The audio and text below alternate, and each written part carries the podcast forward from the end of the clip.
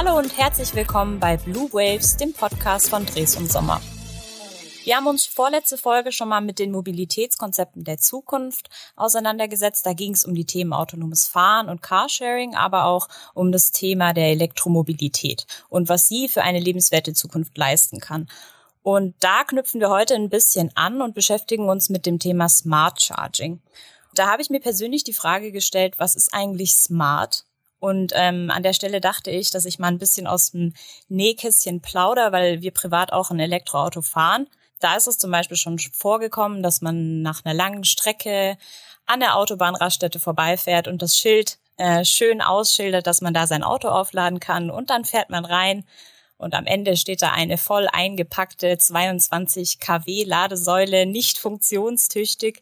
Das sorgt dann schon für Frust. Das Gute ist ja, dass die Autos selber ganz gut planen können, wie weit man noch kommt und man kann dann natürlich weiter und zur nächsten Ladesäule, aber ist schon mal ein bisschen ärgerlich und für mein Empfinden auch nicht so smart. Das zweite Beispiel, wo ich schon mal das Gefühl hatte, das ist aber smart, ist natürlich, wenn äh, es so tolle Schnellladesäulen an Einkaufszentren gibt oder bei Supermärkten. Da ist es mega praktisch, wenn man einfach reingeht, das Auto einstöpselt, man kommt wieder raus und ist vollgeladen. Und ähm, das war so ein bisschen meine Interpretation von smart oder nicht smart. Vielleicht liege ich mit der Abschätzung jetzt auch total daneben, aber deswegen haben wir heute einen Experten eingeladen, der uns da ein bisschen drüber aufklären kann. Marco Albrecht ist heute unser Gast. Er ist Head of Smart Charging bei Dres und Sommer und gerade dabei, ein ganzes Team für diesen Bereich aufzustellen. Hallo Marco, schön, dass du heute dabei bist. Ja, hallo. Schönen Dank, dass ich dabei sein darf. Ich bin sehr gespannt, ähm, was für Fragen und was für Anekdoten aus dem Privatleben noch kommen. Danke auch von mir, Marco, dass du heute da bist und hallo quasi in die ZuhörerInnenrunde da draußen. Ähm, Marco, wir haben so ein kleines Ritual. Und zwar, bevor wir ins Thema einsteigen, haben wir mal eine Frage für unsere Gäste. Und diese Frage lautet, wenn du dich selbst in drei Worten beschreiben würdest, welche wären das? Ja, ich habe es befürchtet. Ich habe natürlich auch schon des Öfteren den Podcast gehört, habe mir dann ganz viele Gedanken gemacht und habe gedacht, ähm, ich knüpfe an an mein Thema. Also ich würde mich schon auch als smart bezeichnen in dem Bereich, was vielleicht gar nicht ähm, nur bedeuten kann oder soll, dass ich halt besonders intelligent ähm, oder vielleicht äh, digital bin und denke, sondern dass ich eben vielleicht so ein bisschen das Talent habe, ähm, ja bei bestimmten Themen ähm, die gerade neu sind, mich schnell reinzudenken und das vielleicht auch ähm, relativ einfach und anschaulich zu erklären. Das versuche ich ja gleich auch noch zu beweisen. Also smart denke ich schon. Und dann ähm, würde ich sagen, dass ich eigentlich auch relativ ähm, ja nachhaltig bin. Das gehört eigentlich auch zu meinem Thema. Ähm, natürlich weiß auch jeder, das schafft man nicht in jedem Bereich. Also auch der Urlaubsflug irgendwie ist dann doch mal da, wenn man Freunde hat, wo man nur mit dem Flugzeug hinkommt zum Beispiel. Ähm, aber alles, was man eben mit seinen Kindern, mit der Familie machen kann, versuchen wir eben schon zu reduzieren und da eben möglichst nachhaltig ähm, das Leben zu gestalten, weil wir eben für unsere Kinder, für unsere Enkel auch noch eine vernünftige, eine zukunftsfähige Welt haben wollen. Und als drittes ähm, habe ich mir eigentlich gar nicht überlegt, sondern hätte ich jetzt spontan gesagt, dass ich eigentlich auch immer sehr optimistisch bin. Also das heißt, das ganze Thema nachhaltig, ich habe immer noch wirklich die Hoffnung, dass wir es schaffen, dass wir auch das Antrag-A-Ziel einhalten und dass wir eben unsere Welt ähm, und unsere Zukunft positiv gestalten. Und ich glaube, das ist gerade in den aktuellen Zeichen gar nicht einfach. Ähm, bei meiner Frau, bei meinen Kindern muss ich da immer ein bisschen nachhelfen, dass sie eben vielleicht meinen Optimismus auch übernehmen und da ein bisschen, ja, ein bisschen Lebensfreude ähm, mit dem Optimismus gepaart ähm, auch für sich mitnehmen. Klingt auf alle Fälle so, als hättest du eine, äh, eine gute Vorbildfunktion. Also wenn ich das so höre und dann auch das Thema Kinder höre, dann ist es natürlich sehr, sehr schön, wenn du das irgendwie weiterträgst und da auch so das Persönliche und Dreh so verbindest. Von daher bin ich gespannt, was uns heute in dem Gespräch mit dir erwartet. Perfekt. Dann, Marco, steigen wir doch gleich mal ins Thema ein. Ähm, was ist denn das Smart bei Smart Charging?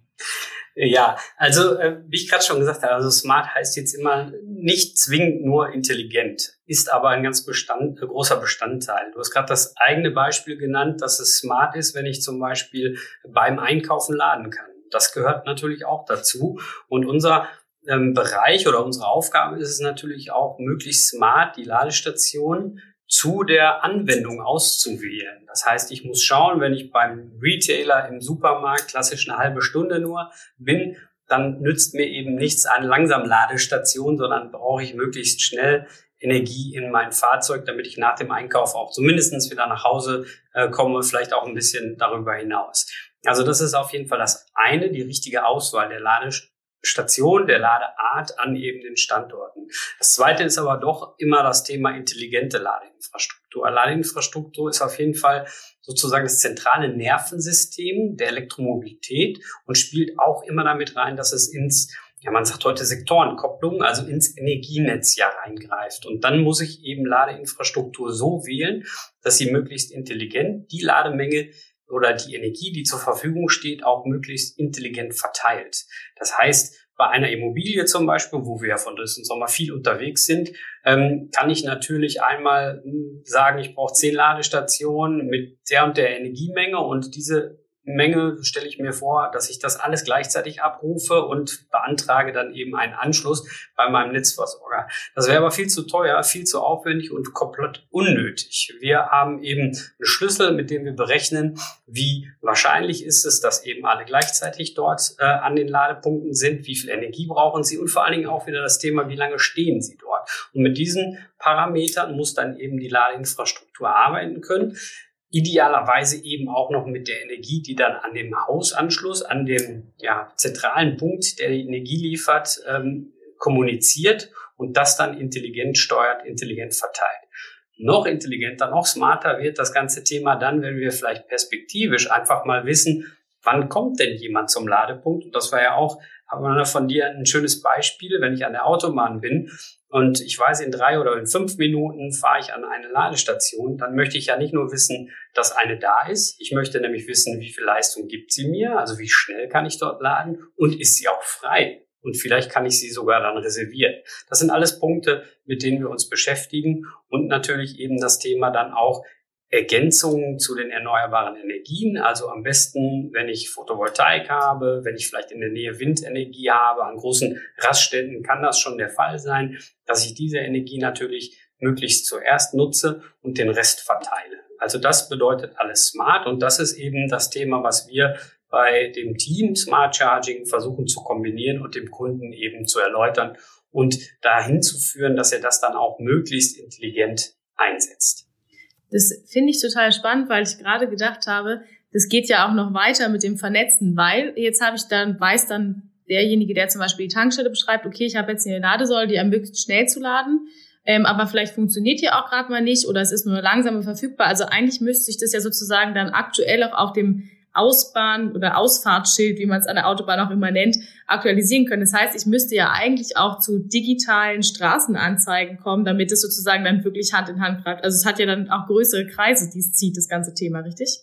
Äh, total richtig, äh, fände ich auch, aber ich glaube, der Aufwand, digitale Straßenschilder zu machen, man hat sich schon so schwer getan mit den Parkplatzanzahlen für LKWs zum Beispiel. Da gibt es auch nur eine Handvoll, die ich kenne, die das wirklich digital in Echtzeit anzeigen. Ich glaube, heute ist das Thema digital eher gedacht, dass ich es dann entweder bei mir in der Tasche habe, sprich auf meinem Smartphone nachsehen kann, oder natürlich bei den Elektroautos das in meinem Navigationssystem habe. Und tatsächlich eben moderne Elektroautos ähm, wie zum Beispiel auch ein Tesla, alles was von VW kommt, Mercedes, BMW, die haben die Navigationsgeräte so intelligent und digital verknüpft, eben auch mit den Systemen, worüber die Ladeinfrastruktur läuft, so dass ich tatsächlich sehe, ist ein Ladepunkt da, welche Energie gibt er mir? Ich kann auch perspektivisch sehen, was kostet mich das dort und mit mhm. welcher Ladekarte kann ich denn dort laden oder kann ich eben vielleicht auch mit meiner EC, mit meiner Visa-Karte dort zahlen und dann wird auch ähm, zum Beispiel perspektivisch das ähm, Reservieren möglich sein, wie ich gerade sagte. Das ist natürlich auch immer ein Problem, wie lange kann ich reservieren?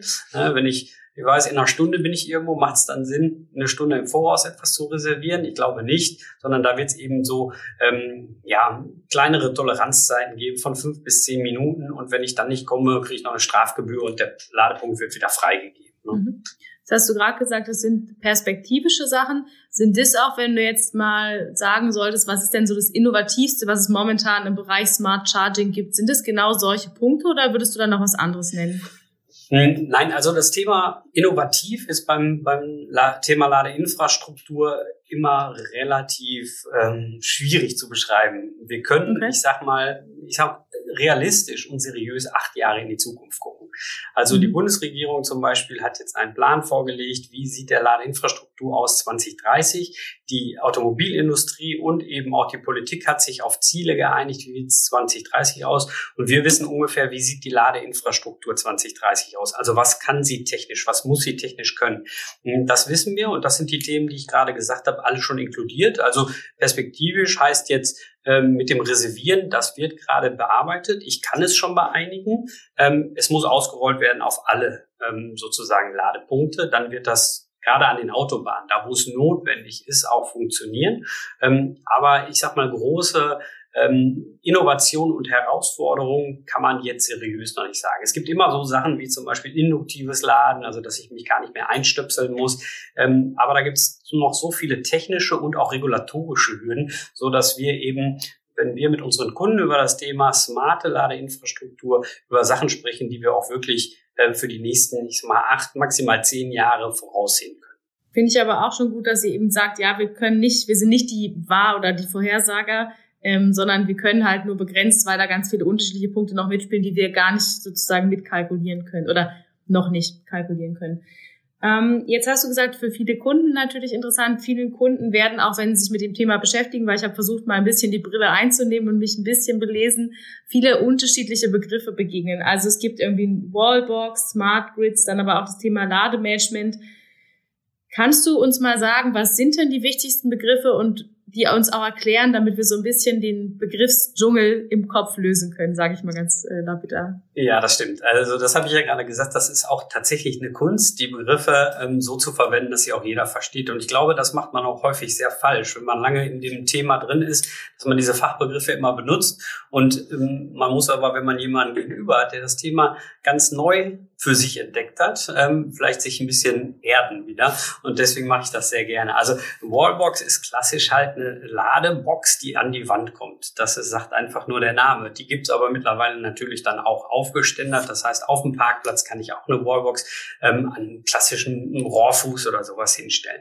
Diese Wallboxen sind in der Regel dann langsam ladende Stationen. Also die laden mit 11 Kilowatt Leistung bedeutet, dass ich mein Auto so eine Durchschnittsbatterie, die heute ein Auto hat, liegt irgendwo zwischen 50, 60, 70 Kilowattstunden, ungefähr in fünf bis sieben Stunden laden kann. Das ist klassisch da, wo eben ein Auto lange steht. Es gibt immer so eine Plattitüde, dass man sagt, ein Fahrzeug ist ja gar kein Fahrzeug. Ne? Statistisch ist es nämlich ein Stehzeug. 23 Stunden am Tag steht ein Auto. Also lade ich es dort, wo es steht. Und dafür ist klassisch die Wallbox da. Und das ist eben äh, vorwiegend zu Hause. Ähm, wenn aber eben die Möglichkeit nicht besteht, das zu Hause zu machen, das heißt, ich habe keinen eigenen Stellplatz, keine Garage, kein Carport, dann ist es zum Beispiel das Arbeitgeberladen. Weil das ist auch ganz wichtig, diejenigen, die eben mit einem ähm, Gedanken spielen, sich ein Elektrofahrzeug anzuschaffen, aber eben kein Eigenheim haben, keine Garage haben, müssen es irgendwo laden können. Und die erste Anlaufstelle ist, wo steht's am zweitlängsten nach zu Hause, das ist beim Arbeitgeber. Und da lade ich dann klassisch mit der Wallbox. Ähm, das Pendant ist die Ladestation, das ist das gleiche, steht im äh, Straßenraum, lädt auch relativ langsam immer mit, mit AC, mit Wechselstrom ähm, und hat dann eben zwei Ladepunkte. Das sind die unterschiedlichen Begriffe. In dem Zusammenhang dann vielleicht auch das Thema Normalladen, Schnellladen ist technisch auch nicht richtig, aber äh, versteht man so ganz gut. Eben das Normalladen ist das Wechselstromladen ähm, eben irgendwo immer so zwischen fünf bis sieben, acht, neun Stunden, die ich da benötige. Und Schnellladen gibt es dann auch nochmal Unterschiede. Das sind dann eben klassisch Gleichstromladestationen, die dann eher irgendwo vielleicht mal am Supermarkt stehen. Ähm, hat Amanda ja gerade von berichtet. Und dann gibt's die noch in richtig schnellen Ausführungen. Das sind dann sogenannte Hypercharger, die dann wirklich extrem schnell laden. Die stehen dann eher an den Autobahnen, weil da habe ich dann eine Auf Aufenthaltszeit eher kleiner als eine halbe Stunde und dann muss ich richtig schnell laden. Aber das ist auch wie äh, quasi bei allem im Leben. Je schneller ich lade, umso teurer wird's dann tatsächlich. Und gerade an der Autobahn wird's dann auch wieder teurer. Ähm, ist aber beim Kraftstoff, beim normalen Tanken ja auch so. Wollte ich gerade sagen, ja. Genau.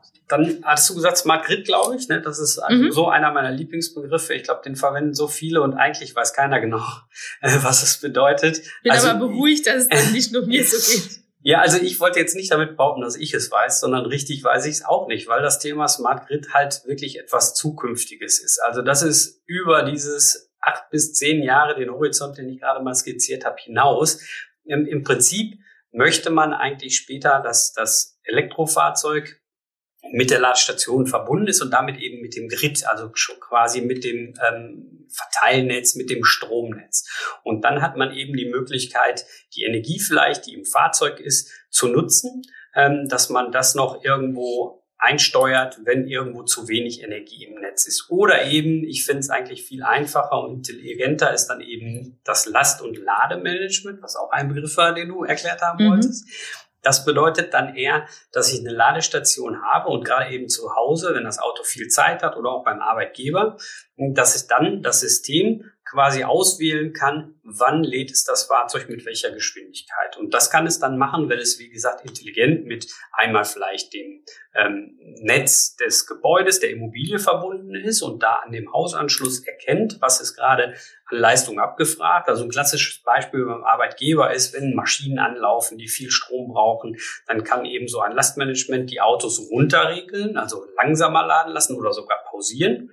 Oder äh, im Bürogebäude, wenn Kantinen, Fritteusen anfangen, dann brauche ich braucht das Gebäude viel Energie, dann kann man das eben runterregeln für die Autos. Oder wenn das Gebäude zum Beispiel umgekehrt ähm, eine große Photovoltaikanlage hat, was wir ja alle hoffen, dass das zukünftig jede Immobilie hat und die dann eben genau umgekehrt mittags viel Energie erzeugt, dann kann eben intelligente Ladeinfrastruktur, und das egal, ob es eine Wallbox, eine Ladestation ist, sagen, jetzt lad doch mal ein bisschen schneller, ich habe eben zusätzliche Energie zur Verfügung, nutze diese doch.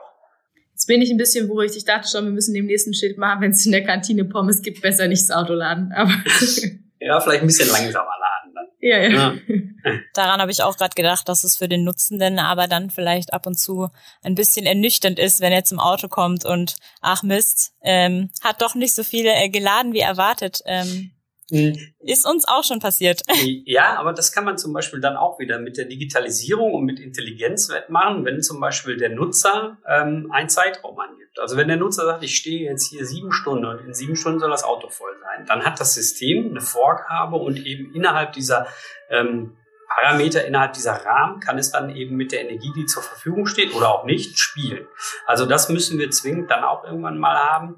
Aber ja. auch das ist ja immer etwas, was ähm, viele denken und was nicht so ist. Nicht jedes Auto, was irgendwo ankommt, ist ja immer komplett leer und muss eben diese kompletten 50, 60, 70 Kilowattstunden in die Batterie haben. Ne? Wir kennen auch die, ich hatte ja euren Podcast ähm, gehört, der Fabian Giel hat das ja auch schön erklärt zu den Mobilitätskonzepten. So eine tägliche Pendlerstrecke sind ja irgendwo 35 Kilometer. Ähm, das heißt eigentlich bei den rein batterieelektrischen Fahrzeugen ist ein Ladevorgang, egal ob zu Hause oder beim Arbeitgeber, nur noch einmal die Woche nötig. Ja? Natürlich fahre ich mal ab und zu mehr, dann lade ich vielleicht mal zweimal die Woche beim Arbeitgeber, aber eigentlich täglich beim Arbeitgeber oder zu Hause laden braucht man bei den rein batterieelektrischen Fahrzeugen gar nicht mehr. Hm, ja, das stimmt natürlich. Du hast jetzt schon ein bisschen drüber gesprochen, so ähm, man kann beim Arbeitgeber laden, im besten Fall zu Hause eben oder dann an Schnellladesäulen, je nach Situation und je nachdem, wie schnell ich eben mein Auto auch brauche oder wie weit ich kommen möchte. Ähm, wenn wir jetzt das so ein bisschen auf ein großes Ganzes wieder ziehen, Elektromobilität im Allgemeinen, was bringt es denn für die Stadt oder für das ganze Quartier, für eine Immobilie? Also welche Chancen bietet das?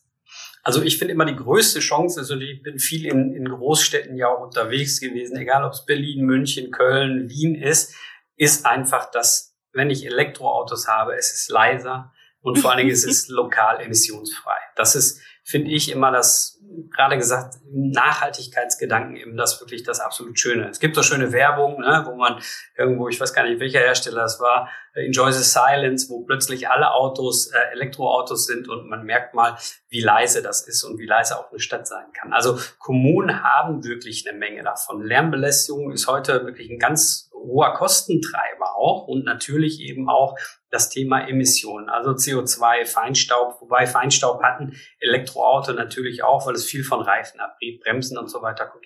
Da ein Elektroauto übrigens weniger, weil es viel weniger bremst. Es rekuperiert ja, also es gewinnt die Energie zurück beim Bremsen. Ähm, also jede Kommune, jedes Quartier hat eigentlich Vorteile. Aber auch da muss ich in Fabian Giel im vorherigen oder davor dem Podcast recht geben grundsätzlich muss jede Kommune, jedes Quartier erstmal über Vermeidung von individueller Mobilität nachdenken. Also ne, wir haben 48 Millionen PKWs in Deutschland. Wir brauchen eigentlich weniger PKW. Das heißt, da tatsächlich ÖPNV stärken, den aber dann auch elektrisch. Das ist auch immer ganz wichtig. Ähm, das ist ähm, ganz wichtig. Und wenn wir zum Beispiel ähm, Kommunen beraten, dann machen wir genau dieses. Also wir schauen uns einfach mal an, ähm, wie sieht der ÖPNV aus, kann man den elektrifizieren, gibt es spezielle Knotenpunkte, Hubs, die man gründen kann, wo man dann vielleicht auch die Pendler auf ähm, Pendlerparkplätze ausweichen lässt, wo sie da dann eben ähm, mit einem Bus oder mit einem Leihfahrrad oder mit Mikromobilität, mit dem Roller zu ihrem Arbeitsplatz noch reinpendeln können und in der Zeit eben ihr Auto äh, laden können. Also solche Konzepte gibt's. Das hängt immer tatsächlich von der Struktur der Immobilie ab, von dem ÖPNV, der dort vorhanden ist.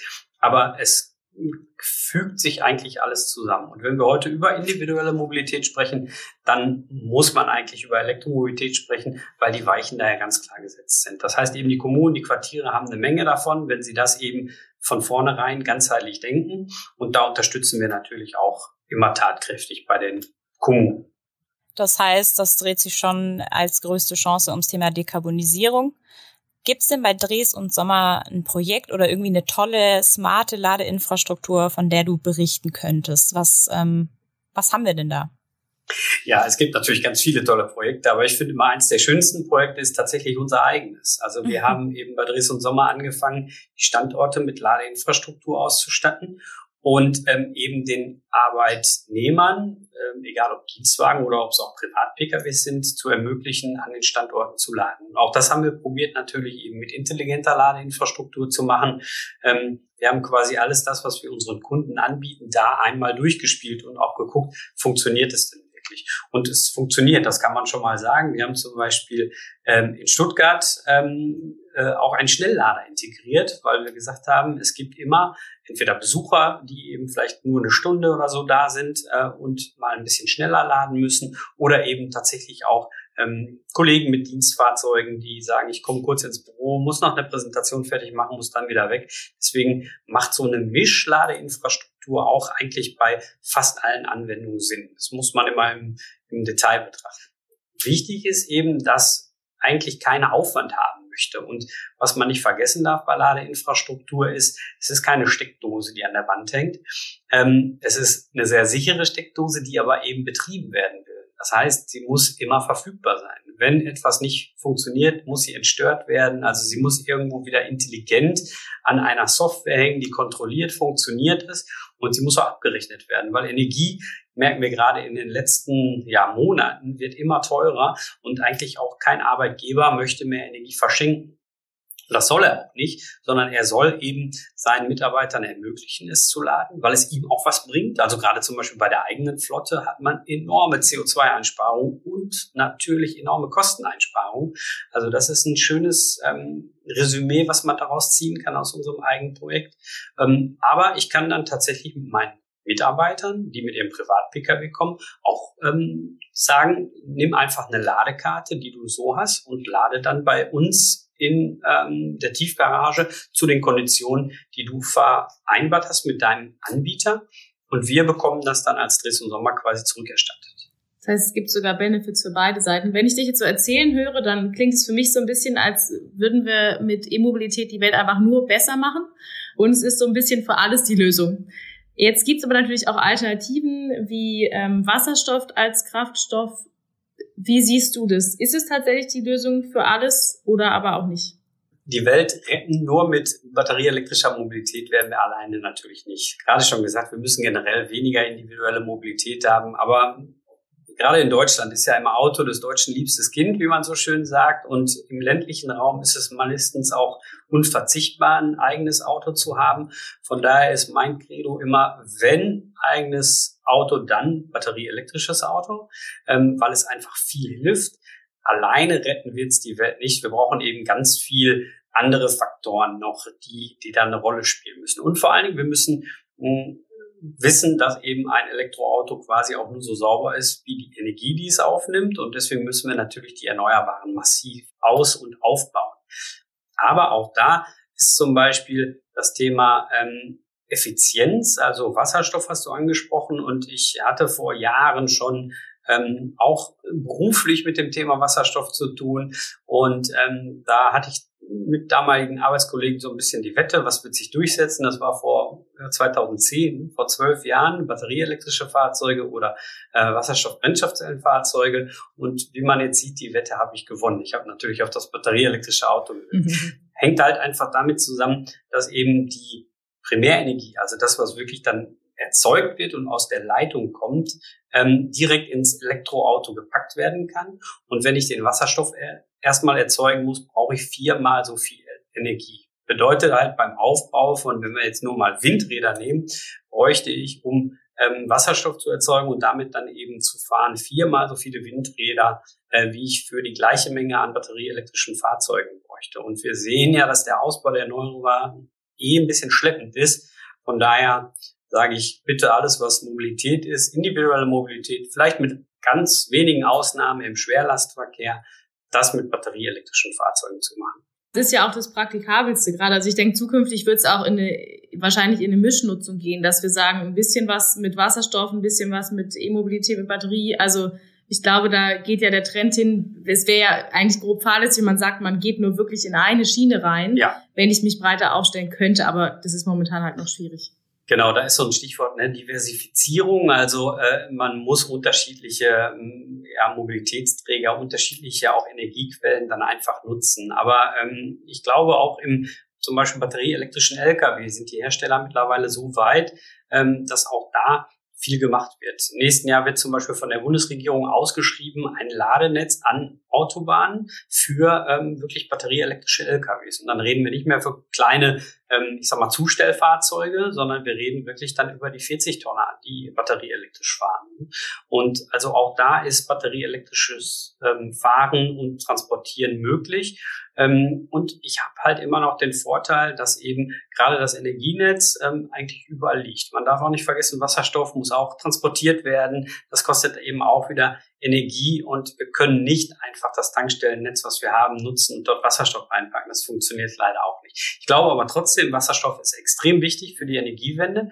Ähm, gerade auch in industriellen Anwendungen brauchen wir den Wasserstoff und vielleicht auch in Transportmitteln, wo es tatsächlich schwierig ist, wie Flugverkehr, vielleicht Schifffahrt. Da ähm, wird Wasserstoff mit Sicherheit eine große Rolle spielen.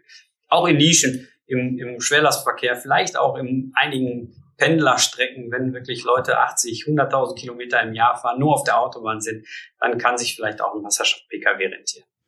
Ja, und generell auch gutes Stichwort, wer sich fürs Thema interessiert, kleiner Side-Werbeblock. Es gibt auch noch die Folge vor dieser ist zum Thema Wasserstoff. Ähm, von daher, wer da nochmal reinhören will, gerne. Ähm, aber jetzt äh, zu dem Punkt zurück. Es gibt eben viele, viele Chancen, aber du hast auch schon gesagt, das Auto ist des Deutschen liebstes Gefährt. Ähm, ich wohne in Stuttgart, wo es noch viel mehr Leute mögen und auch vor allen Dingen den Motorsound mögen. Ähm, es gibt also Skeptiker. Was glaubst du denn, woher kommt deiner Ansicht nach diese Skepsis bei den Leuten, die es ja immer geben wird wahrscheinlich? Und wie können wir ihr begegnen? Genau, du hast schon gesagt, also ich glaube, grundsätzlich ist der Mensch mal skeptisch, was vielleicht auch gar nicht schlecht ist, ein bisschen vorsichtig zu sein. Fabian Giel hatte auch das Thema mit dem Nokia-Smartphone genannt. Ne? Das, ähm, er hat es aber quasi auf die Akkukapazität und die Reichweite bezogen. Ich würde es nochmal anders machen.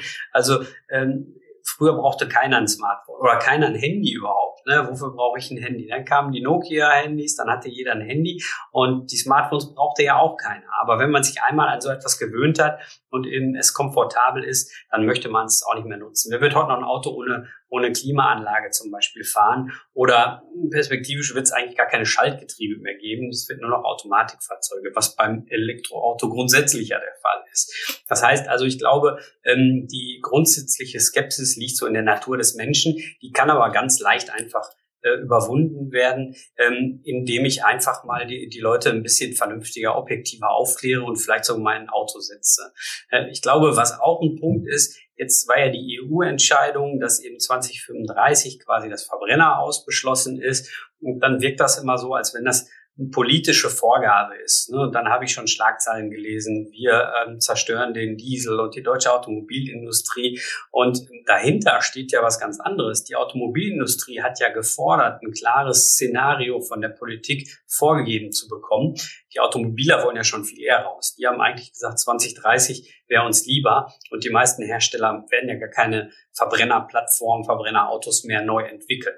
Das heißt, da einfach vielleicht mal ein bisschen objektiver aufklären und vielleicht auch mal ein bisschen besser recherchieren für den Einzelnen. Das kann schon ganz viel Skepsis nehmen. Und ich glaube, was auch eine Zeit lang immer schwierig war, waren so veraltete Daten zum Thema ähm, ja, CO2-Rucksack bei der Batterieherstellung von Elektroautos. Da sind ganz viele falsche oder alte Studien noch im Umlauf, wo zum Beispiel auch, es gibt immer so eine Schweden-Studie, die hat behauptet, eine Batterie, ähm, batterieelektrisches Fahrzeug muss erstmal 80.000 Kilometer fahren, damit es den CO2-Rucksack erstmal weg hat, damit es erstmal gleich auf ist mit einem Verbrenner. Und die Macher dieser Studie haben das schon vor über zwei Jahren revidiert, haben gesagt, okay, das stimmt nicht mehr. Neueste Ergebnisse sagen, dass wir noch irgendwo so bei 15.000 Kilometer bis 18.000 Kilometer liegen. Also auch da neuere Daten mit einzubeziehen, bringt einfach irgendwas. Aber das ist natürlich nicht an dem Nutzer, sich da ähm, nur zu informieren, sondern tatsächlich müssen auch einfach die Hersteller, die ja jetzt auch diese Fahrzeuge verkaufen wollen, da viel mehr Aufklärungsarbeit machen. Und da, ich hatte vorhin schon mal so einen Werbespot zitiert, gibt's noch einen tollen Werbespot, ähm, und zwar auch von Renault. Ich weiß nicht, ob ihr den schon mal gesehen habt, wo ähm, morgens jemand wach wird und da läuft der Radiowecker mit einem kleinen Verbrennungsmotor, dann rasiert er sich mit einem ähm, Rasierapparat mit Verbrennungsmotor, der Föhn, der Mixer, alles ist mit Verbrennungsmotoren, was natürlich völlig überzogen und schwachsinnig ist, was aber einfach mal zeigen soll, dass der Elektromotor genauso alt oder älter ist als ein Benzinmotor und im Alltag überall da ist. Warum eben nicht die Mobilität auch elektrisch zu machen? Das soll dieser Spot sagen und da kann ich wieder nur so den letzten Appell geben. Wer wirklich skeptisch ist, such sich doch mal jemanden zu Amanda zum Beispiel gehen, sagt, lass mich doch mal eine Runde mit deinem Elektroauto mitfahren oder mal selber fahren. Und vielleicht, bevor man eine erste größere Strecke macht, mal ein bisschen aufklären, wie das mit der Ladestation funktioniert, wie ich dort eben mich autorisieren, wie ich bezahlen kann. Dann ist das Thema auch wirklich ganz schnell erledigt und dann möchte keiner mehr auf einen Verbrenner umsteigen. Ja, absolut. Also eigentlich müssen wir alle Porsche, sorry Amanda, äh, alle Porsche und Daimler-Händler in Stuttgart mal äh, aufklären und sagen, wenn du eine Frage zum Thema hast, geh doch zum Porsche oder Daimler-Händler deines Vertrauens, gemeinsames Schulungskonzepte oder so. Nee, das war gut, ja. Das stimmt. Also gerade tatsächlich, das ist ein Thema, das haben wir auch schon vor zig Jahren gemacht, dass man eben die Verkäufer auch mal vernünftig schult. Ähm, BMW hat damals mit dem i3, hat extra die sogenannten E-Agents ins Leben gerufen, die besonders geschult waren. Viele Autoverkäufer, Autohändler haben da tatsächlich noch Schwierigkeiten mit. Und ich glaube, das muss sich auch umstellen. Deswegen gehen zum Beispiel neuere Hersteller wie eben so ein Tesla oder NIO, die jetzt kommen, ähm, auch hin und sagen, wir machen das alles nur noch online. Ne, weil wir dort viel besser aufklären können, weil wir eben eigentlich die klassischen Verkäufer, die so, so nur sagen, ja, da kriegst du 20 Prozent Marge, nimm den und äh, vielleicht ein bisschen überholt ist, wenn sie sich nicht auch mal äh, ein bisschen wandeln in ihrer Denkweise. Gut, also wir werden auf jeden Fall wieder beim Thema Mindset und äh, vielleicht auch einfach mal offen in den Austausch gehen und das einfach mal probieren. Das äh, macht auch super viel Spaß und auch das leise Fahren ist sehr angenehm. Ähm, ich persönlich war auch immer eine Person, die einfach diese lauten Geräusche im Auto auf der Autobahn sehr anstrengend fand und das hat man im E-Auto tatsächlich nicht mehr. Ähm, vielleicht zum Abschluss für die Folge. Marco, könntest du uns fünf Gründe nennen, warum das Thema Ladeinfrastruktur so wichtig ist? Na klar, ich könnte noch mehr, aber ich versuche es mal jetzt mit fünf. Zeit ist begrenzt. genau. Also tatsächlich ist, was ich vorhin auch schon ein paar Mal gesagt habe, Thema CO2 im Verkehr runterzubekommen. Also wir haben relativ schnellen und starken Hebel im Verkehr, weil eben so ein, so ein Autolebenszyklus, wie er eben bei den Herstellern ist, sieben Jahre ist. Das heißt, wenn man heute eben fordert, man bräuchte jetzt äh, null CO2-Emissionen und ich sage mal, in einigen Staaten könnte sowas funktionieren, natürlich nicht bei uns, dann braucht es gerade mal sieben, zehn, vielleicht 14 Jahre, um da wirklich runterzukommen. Wir wollen 2030 15 Millionen Fahrzeuge haben. Das wäre eine deutliche Entlastung für eben die CO2-Emissionen im Verkehr und darüber hinaus auch eben noch die Amanda, du sagtest es, die ähm, Emissionen, die Geräuschemissionen reduzieren. Ganz, ganz wichtig.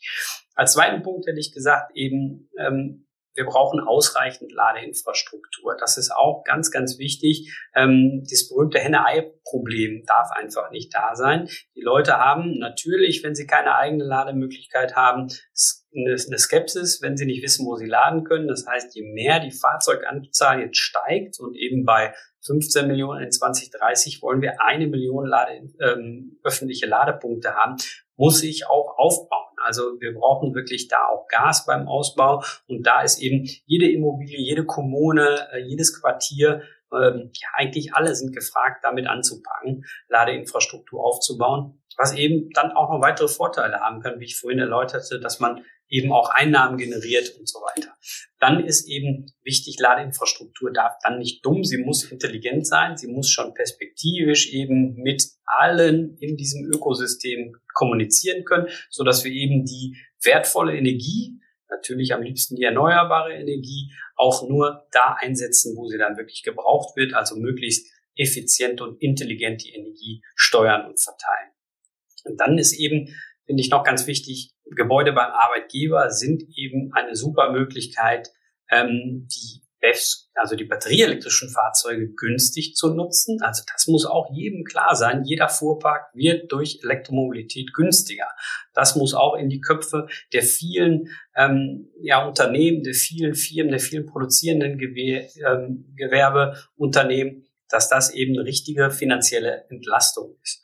Und ich denke, zukünftig ähm, kann ein, ähm, da sind wir jetzt wieder ein bisschen vielleicht über 2030 hinaus, Fahrzeuge in einer gewissen Anzahl auch zur Netzstabilisierung beitragen. Da sind wir dann bei diesem Zauberwort ähm, Vehicle to Grid oder Smart Grid, ähm, dass eben tatsächlich das Netz, wo wir immer mehr konventionelle Kraftwerke abschalten wollen, erneuerbare ausbauen, die aber eben nicht immer zu jeder Zeit verfügbar sind, durch eben die große Anzahl an Batterien und dann die große Kapazität speichern können und eben puffern können und dann immer erneuerbaren Strom ausreichend zur Verfügung haben, so dass wir uns auch um die Netzstabilität und die bösen Begriffe Blackout zum Beispiel keine Sorgen mehr machen brauchen.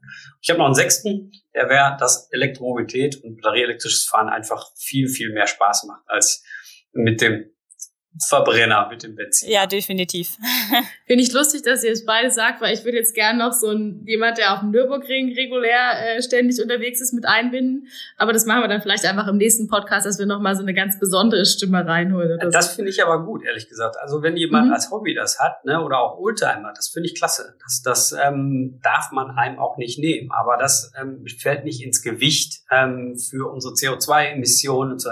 Das ist ein Hobby. Ne? Also das das ist wirklich, das würde ich auch sagen, wenn ich, selbst wenn ich nachhaltig denke, als Hobby mal ein paar Runden über Nürburgring oder mit dem Oldtimer sonntags mal zu fahren, das ist jedem verziehen. Die sind gestartet. Ja, danke dir, Marco, für dieses äh, schöne Wrap-up. Und ich glaube, die Message ist auch, wir kommen um dieses ganze Thema E-Mobilität ja schon aufgrund der politischen Vorgaben nicht drum herum. Die Zielsetzung ist jetzt einfach, einen smarten Plan zu entwickeln, wie wir damit umgehen und eben auch dieses Thema Aufklärungsarbeit, damit die Leute nicht denken, es ist alles ganz grässlich, was da kommt und es nimmt mir das weg, ähm, was ich jetzt habe, sondern es ist eine neue Chance und neue Möglichkeit, wo ich sozusagen auch als, als Einzelperson, als ähm, Arbeitgeber, als Stadt dazu beitragen kann, dass wir alle in der nachhaltigeren Welt leben.